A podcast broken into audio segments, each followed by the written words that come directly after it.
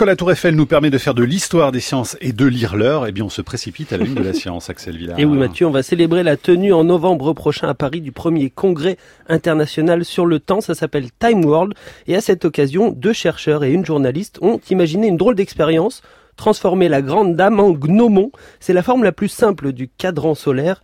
Et on va en parler avec vous, Denis Savoie. Vous êtes historien des sciences. Bonjour. Bonjour. Vous êtes chercheur à l'Observatoire de Paris et pour Univers Science. Alors comment vous est venue cette idée avec Jean-Philippe Usan et Anne Audroux de hacker la Tour Eiffel pour parler du temps? Ben justement, vous l'avez dit, euh, il y a la Cité des Sciences et de l'Industrie les 21, 22 et 23 novembre, le Congrès international sur le temps. Et on s'est dit que la Tour Eiffel était le symbole de Paris. Et on s'est dit qu'on allait utiliser ou revenir plutôt à un usage de la Tour Eiffel qui euh, n'existe toujours aujourd'hui grâce aux astronomes. Sans les astronomes, elle aurait été démontée. Or, à la fin du 19e siècle, un pionnier, on va dire, de la radiotélégraphie, le général Ferrier, va, avec Camille Flammarion, avoir l'idée d'utiliser la Tour Eiffel comme euh, centre de radiodiffusion. Donc, on va envoyer des ondes radio depuis l'Observatoire de Paris via un câble à la Tour Eiffel. On va diffuser à 5000 km, ce qui permet, de faire des, des, des progrès considérables dans les longitudes du lieu. Et puis, on va aussi utiliser, à la fin du 19e siècle, au deuxième étage de la Tour Eiffel, un canon euh, le canon qui va sonner le midi moyen local tous les jours, d'où l'expression euh, midi pétante. Il y avait vraiment un boulet de canon qui partait de la Tour Eiffel Oui, il y avait. Alors, on ne sait pas si c'est un boulet de canon parce que ça, faisait du bruit. Hein. Ça faisait du bruit. Alors, ça existait déjà au Palais Royal avant. au pas trop proche. Oui. Non, alors tous les jours, euh, les Parisiens entendaient un grand boom. Euh, qui indiquait le midi local. Donc c'était l'ancêtre en fait de l'horloge parlante qui va être développée à l'Observatoire de Paris dans les années 1930. Mmh. Donc on s'est dit avec Jean-Philippe Usan, euh, on va utiliser cette fois-ci non pas le boom ni la radiotélégraphie, mais l'ombre de la tour, parce que on peut utiliser justement cette ombre pour euh, revenir, comme vous le disiez Mathieu, à un usage antique euh, de l'Antiquité, on va dire des gnomons, parce que c'est le premier instrument d'astronomie. Et comme le soulignait Axel, ça remonte aux Babyloniens, et ça euh, on va, on va le filmer, on l'a filmé, ça va être sur le site bientôt. Donc dans les faits, euh, vous n'avez pas tracé sur le sol de Paris euh, les, traits qui donnent l'heure, hein. c'est une expérience vidéo. Voilà, on a filmé avec un drone euh, le déplacement de l'ombre, du sommet de l'ombre de la Tour Eiffel le jour du solstice d'été. Cette ombre décrit au cours de la journée une hyperbole sur le sol parisien. Et à midi solaire, donc lorsque le soleil est dans la direction du sud géographique, l'ombre est la plus courte possible. Elle mesure à peu près, euh, grosso modo, 143, 150 mètres. Et donc cette, cette direction qu'on utilise pour indiquer le midi solaire, on voudrait la matérialiser au sol à l'avenir. Comme ça, les Parisiens pourront voir qu'il y a un décalage entre le temps légal et le midi solaire. Alors le gnomon, euh, c'est quoi? C'est juste un bâton planté dans le sol. Euh, quand est-ce que ça a été inventé Si on peut parler d'une invention, et, ça a servi à beaucoup de choses. Hein.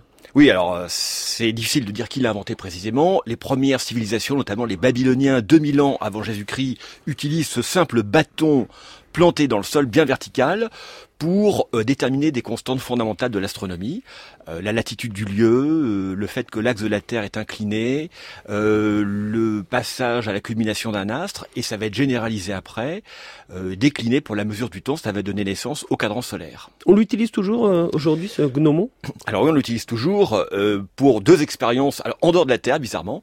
les missions Apollo ont toutes utilisé des gnomons pour orienter les instruments lunaires. On dirait une blague, hein, ce que vous nous dites. Oui, non, mais je, je sais, mais c'est pas une blague. Les réflecteurs laser qui sont toujours utilisés aujourd'hui pour le laser lune, mmh. ou euh, les sismomètres passifs ont été orientés par des gnomons lunaires.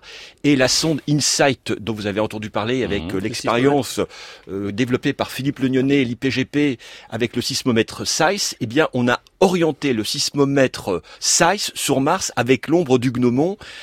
ça prouve bien que c'est un instrument d'avenir, hein, le gnomon. Hein. et puis ça nous montre aussi quand même que quand on fait de la science, il faut prendre son temps, parce qu'avec le gnomon, il faut attendre que l'ombre tourne pour avoir des informations. Oui, doublement. C'est euh, cette belle maxime euh, veritas filia temporis, euh, la vérité est fille du temps, ce que disait Kepler, parce que avec le gnomon, en attendant des siècles et des siècles, on a pu mettre en évidence des variations d'éléments orbitaux. Par exemple, c'est comme ça que dans un gnomon un petit peu différent, celui qui se trouve dans l'église Saint-Sulpice à Paris, qui est le plus grand monument astronomique de France, qui est la Méridienne, qui a été tracée en 1743, et eh bien grâce à ce gnomon astronomique, on va mettre en évidence au XVIIIe siècle siècle que l'axe de rotation de la Terre, eh bien, n'est pas constant. Euh, il subit une fluctuation d'à peu près 47 secondes par siècle. Donc, euh, cet astronome Le Meunier a attendu au moins 60 ans Hmm. pour mettre en évidence cette lente fluctuation. Et ce qui est extraordinaire, c'est qu'avec des instruments aussi simples, on arrive à faire une astronomie aussi perfectionnée. hein. Est-ce que ça marcherait avec un système planétaire à deux soleils? Alors sur Tatooine, euh, par exemple, euh, je sais pas. Oui, ça doit, ça doit marcher. Ça doit être un peu plus coton parce que là, on a deux ombres. Et à mon avis, l'astronomie sur Tatooine, euh, ça doit être moins simple que sur Terre. mais Ça doit être plus, plus drôle certainement. C'est où Tatooine? Bah, c'est euh, dans une, euh, une étoile, c'est autour d'une étoile qui se trouve Mm. dans la bordure extérieure de la galaxie, il me semble.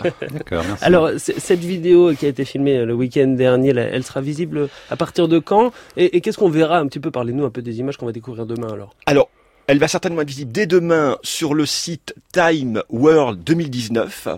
Euh, et vous allez voir l'ombre de la tour Eiffel en accéléré qui se déplace grosso modo euh, depuis, euh, on va dire, les jardins du Trocadéro jusqu'à la fin de l'après-midi. Et vous allez voir sa trajectoire. Donc vous allez voir qu'elle décrit, ce qui n'est pas évident, une hyperbole, je l'ai dit, au sol. Et on a affiché deux choses, à la fois le temps légal et en même temps le temps solaire vrai. Et ça se déplace très vite. Je rappelle que c'est au voisinage du solstice d'été qu'à midi les ondes tournent le plus vite. Mm. Et en une minute, l'ombre de la tour Eiffel se déplace à peu près euh, 1m40, 1m50. Donc, Donc ça va avancer. très, très si on vite. veut la suivre, il faut avancer un peu. Donc plus. si on Ah veut oui, courir oui. après le temps, ben, on peut Ben, aller pied de la Tour Eiffel.